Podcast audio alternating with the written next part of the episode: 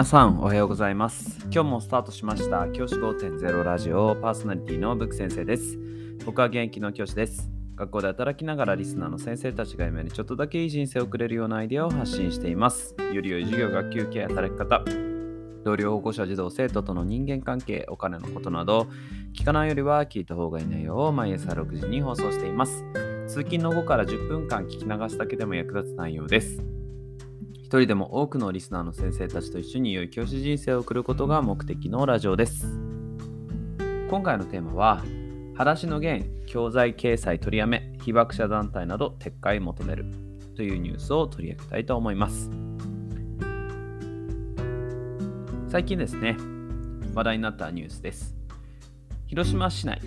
の小学校から高校までの平和教育で使われる教材の中で使われていた裸足の弦、漫画裸足の弦ですが、4月からの教材では削除されることが決まったということなんですね。裸足の弦は被爆の現実を描いた作品としてとても有名な作品です。何度もアニメやドラマ化がされてきた作品。先生方もご存知の方が多いのではないでしょうか。この作品が被爆地として平和教育に力を入れていた広島県の広島市が市内の小中高の平和教育プログラムで使用していた広島平和ノートというものに取り上げていたそうなんですね。小学校3年生向けの教材で取り上げられていたそうなんです。その教材が4月から使われないことが決まったということなんです。それに至った理由として、広島市の教育委員会の方がはこのように伝えています。理解させるのにさらに教材を作らないといけない。時間をかけて説明しないといけない。困り感というか、授業での課題、教員が挙げていた。そこは致し方ない。というふうなところなんです。で、そこの焦点となったところは、原爆が落とされる前に、主人公の玄と弟がですね、あの浪曲の真似事をして小銭を稼ぐ場面があったそうなんですよね。はい。まあ、その、そういった場面まず浪曲って何だっていうところとかの説明とかですよね。そういったところをしないと意味がわからない子どもたちも多いだろうし、うん、今ねやってるストリートミュージックっていうんですかね。その街角で歌を奏でている。でそれでお金を小銭を稼ぐっていうものとはまた違う意味合いがありますからそこの説明って難しいなと思ったりとかする方もいると。あとは栄養不足で倒れた身重の母親に食べさせようと池の声を盗むっていうシーン。これもですね、なぜ声を盗まなきゃいけないのかっていうことを、あの、説明しなければいけない。どういうふうな経緯でそこに至ったのかっていうことですよね。それを小学校3年生にあの考えさせるっていうことは少し難しい。遠回りというか本質に迫る時間が短くなることが生じるっていうことが理由として挙げられていました。これに関してこの市の教育委員会の対応に関して撤回を求めたのが被爆者で作る団体や教職員で作る組合など 6, 6個の団体だそうです。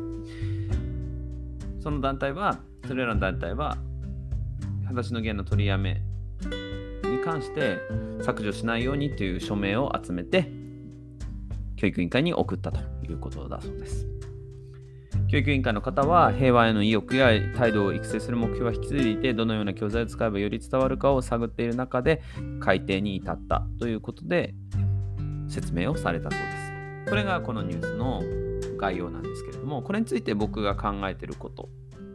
としては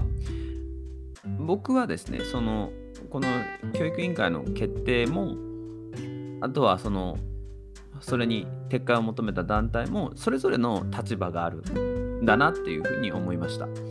教育委員会としては先生方がやりづらさ授業のやりづらさを感じているっていうところを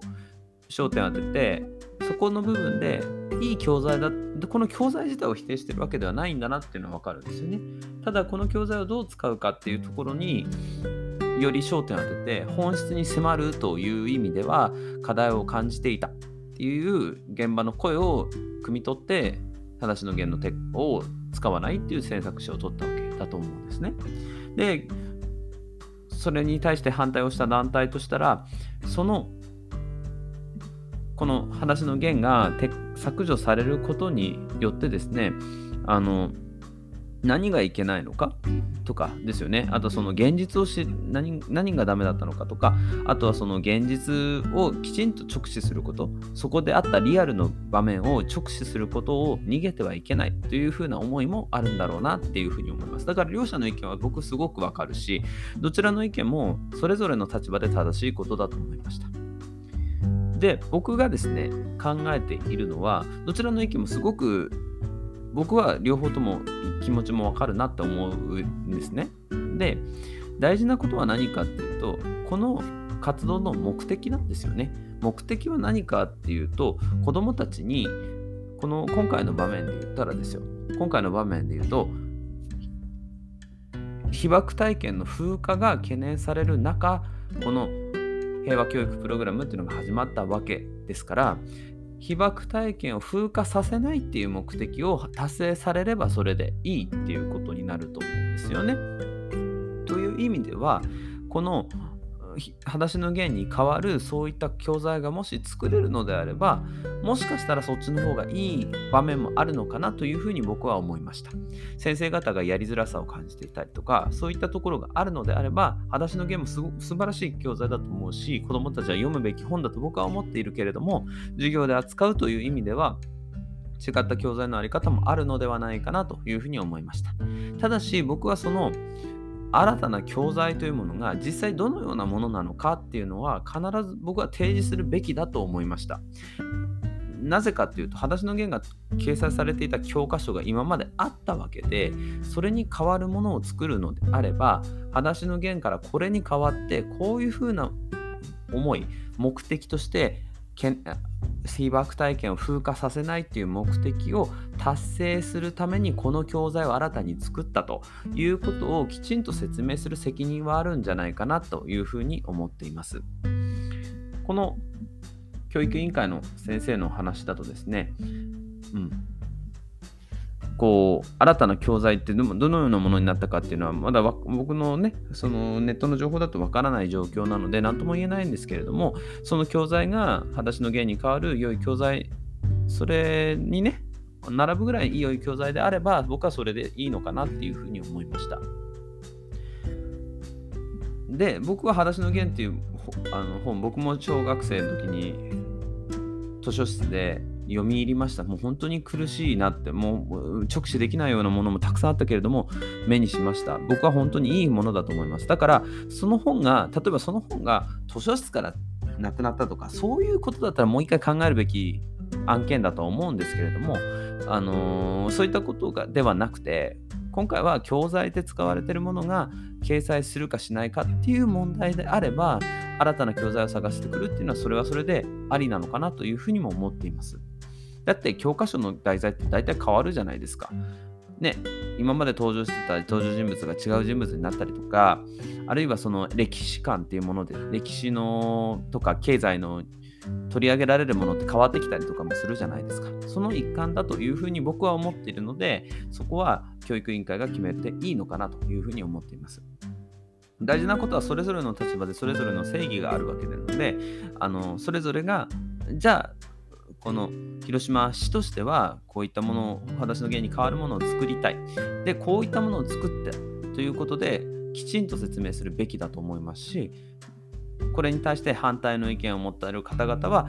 現実をきちんと見るべきだと。その時あった現実をその教育委員会として教えるべきだというね中澤さんのねもう当時あもう亡くなられましたけども中澤さん作者の中澤さんの思いっていうものもきちんと伝えてほしいっていうことを市に要求することもまた正しいと思うしどちらの立場でもどちらも正しいことをしてると思うのでお互いにとって納得感のいく回答っていうのはやはり新たな課題を新たな教材を作ったのであればそれをきちんと説明することそこがまず大事になってくるのかなって僕は思いました。で教育委員会としてもその新たな教材っていうものを通じて子どもたちにこの被爆っていうものの風化させないっていう目的を達成させるということもきちんと考えてほしいなというふうに思いました。じゃあ今日はこの辺で起立連着席さようならまた明日。